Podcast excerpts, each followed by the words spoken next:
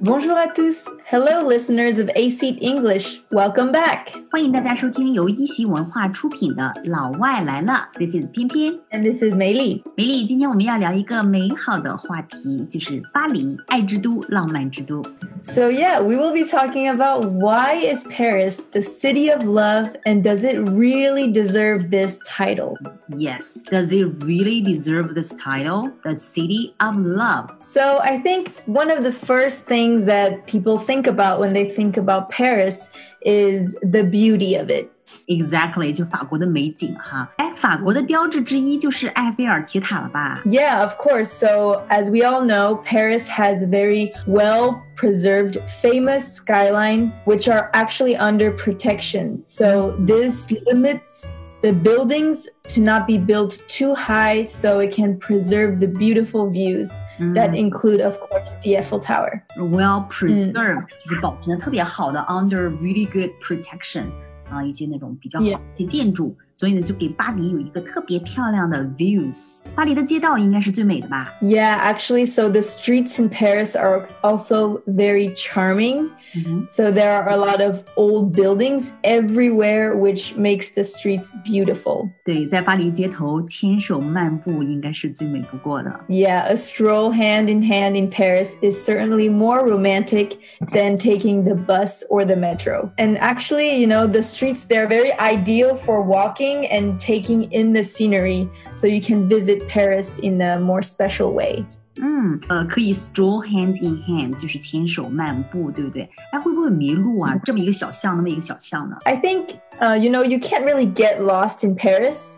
There's always something beautiful around the next corner. Wow, there's always something beautiful around the next corner，可以说是人在画中走，一步一风景。 Yes, exactly. 哎，梅丽，你知道吗？其实巴黎的美好形象吧，大部分我们都是从电影里面看来的，比如说那个天使 Emily。 Yeah, so I think this is also something that's really interesting is that many films they have embedded a certain rosy idea of Paris that is really hard to ignore. You know, for example, according to Hollywood, Paris is all chic hotels and strolls by the very clean Seine. 对，全都是塞纳河旁边的 chic hotels and strolls，牵手漫步。哎，你知道吗？中国有一部电影叫做《匆匆那年》，它最后一个镜头特别的 fascinating，就是这个女主角方茴，她穿着一件红色的长裙，然后站在塞纳河边， 对着镜头回眸一笑，哇，glamorous。 Yeah, I mean, you know, it's like these kind of movies that really make people think that Paris is super great and beautiful and romantic. But you know, I think Hollywood movies, they really do paint a very idealized picture of Paris. So, you know, talking about La Seine, like in movies they won't show that La Seine is actually there are a little bit of trash and like it's not that clean, you know. Mm-hmm, mm-hmm, mm-hmm. so Paris, when people think of Paris, they're very fascinated with the art, the fashion, and the jewelry. So you know they of course want to show it in the films. 嗯，大家想到巴黎的时候，还是会想到以及 jewelry。哎，梅莉，我们每次说一个地方特别美啊哈，这个地方一定要有美食，否则的话，再美的地方也觉得少了点灵魂。 Yeah, of course, food is very important. And actually, French food is also one of the elements that make people see Paris as a romantic city. 哇，真的吗？法国美食也很有名吗？而且在法国吃东西，环境这么美的话，吃什么都好吃吧？应该。 I mean, I think, you know, when you combine uh, traditional elegance or cozy restaurants with the background of romantic architecture, you can see why dinner for two in Paris is a very appealing thought for many couples. 嗯，appealing 就特别有吸引力的，right？ Yeah. 这个这个的确是不难想象啊。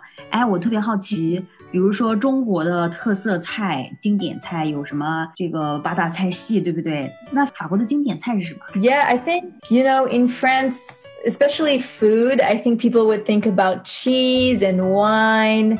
And I mean, we also do eat quite a bit of, you know, nice meat and and things like that. 嗯，奶酪啊，红酒啊，这是非常嗯 classic 的东西。Yeah. 特别经典的一幕应该就是在巴黎，然后有人端着红酒杯，然后 flirt with each other，right？Yeah. yeah, so I mean, I think that, you know, the people and the language is also a very big part of why Paris is seen as romantic. So French people are definitely more passionate and flirtatious. 嗯，对，风情的可以说 flirtatious。 Yeah. 嗯 So, you know, they have this quality of not being afraid to follow their passions. 嗯，天生不怕跟着感觉走。 And so, also, another aspect is the French language. It's also seen as a very romantic language by most of the world. 哎，对啊，大家都觉得法语很浪漫，为什么呀？因为说起来很温柔吗？ Yeah, I think, you know, for example, the phrase je t'aime, which means I love you, is one of the most requested translation from French online. Mm. And it definitely makes it sound like a very romantic language and adds to the romantic flavor of Paris. Mm, yeah. So uh, now I will be reading a French poem so you guys can get a feel of the French language. 哇哦，梅丽要给我们读一首法国小诗，我们来感受一下法语是不是一个比较浪漫的语言。Please， Okay, so the poem I will be reading is Pas besoin from Alain Bosquet. 嗯，题目叫做没必要。 La trompe de l'éléphant, c'est pour ramasser les pistaches. Pas besoin de se baisser. Le cou de la girafe, c'est pour brouter les astres. Pas besoin de voler. La peau du caméléon, vert, bleu, mauve, blanche, selon sa volonté. C'est pour se cacher des animaux voraces. Pas besoin de fuir. La carapace de la tortue, c'est pour dormir à l'intérieur. Même l'hiver, pas besoin de maison. Le poème du poète, c'est pour dire tout cela. Et mille et mille et mille autres choses. Pas besoin de comprendre. 哇哦，interesting。这首诗说的是大象的鼻子是用来捡开心果的，没必要弯下腰；长颈鹿的脖子呢是用来看星星的，没必要飞翔；变色龙的皮肤呢，绿色、蓝色、粉色、白色是用来躲避动物，所以呢没必要逃跑。乌龟的壳呢是为了在里面睡觉，甚至在冬天没有必要有家。诗人的诗歌是为了说所有这些，还有成千上万其他的东西，没必要懂。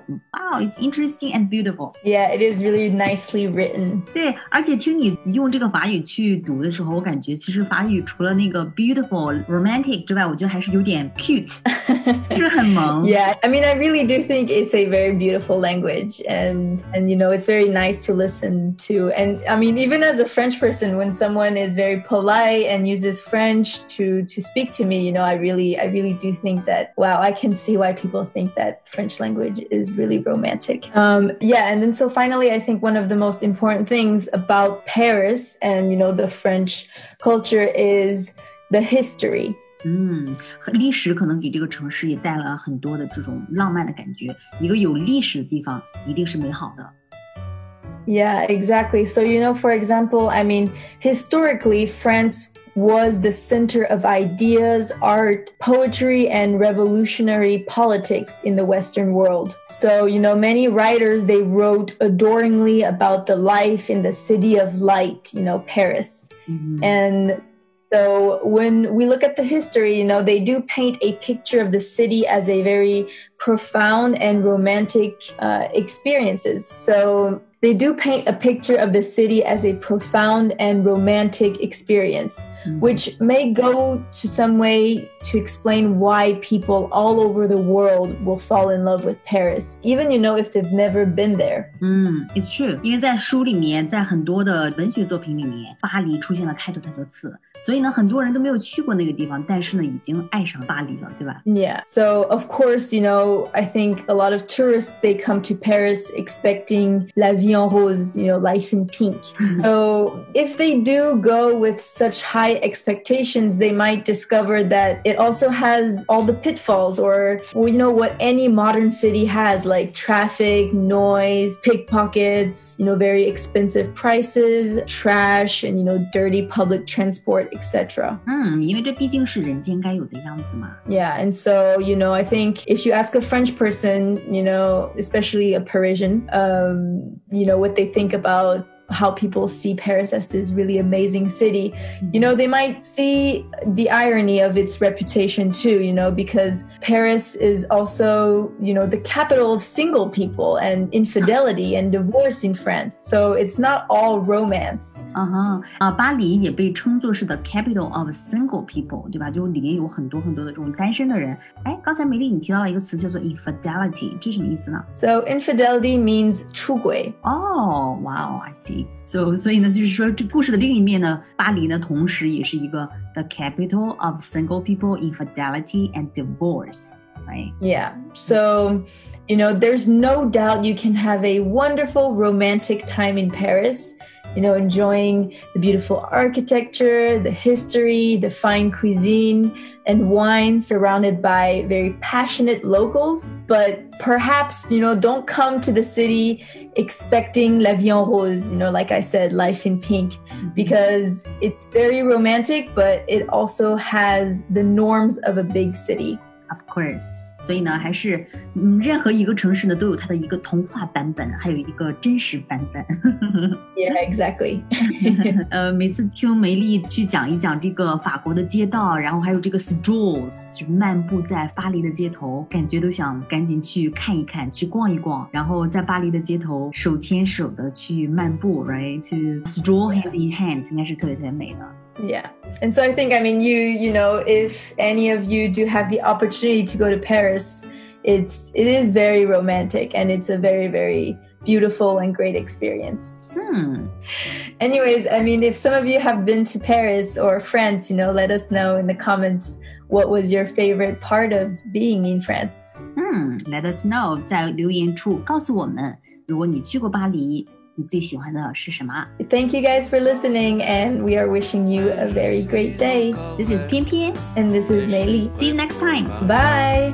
J'ai l'âge d'être grand-père et même arrière-grand-père.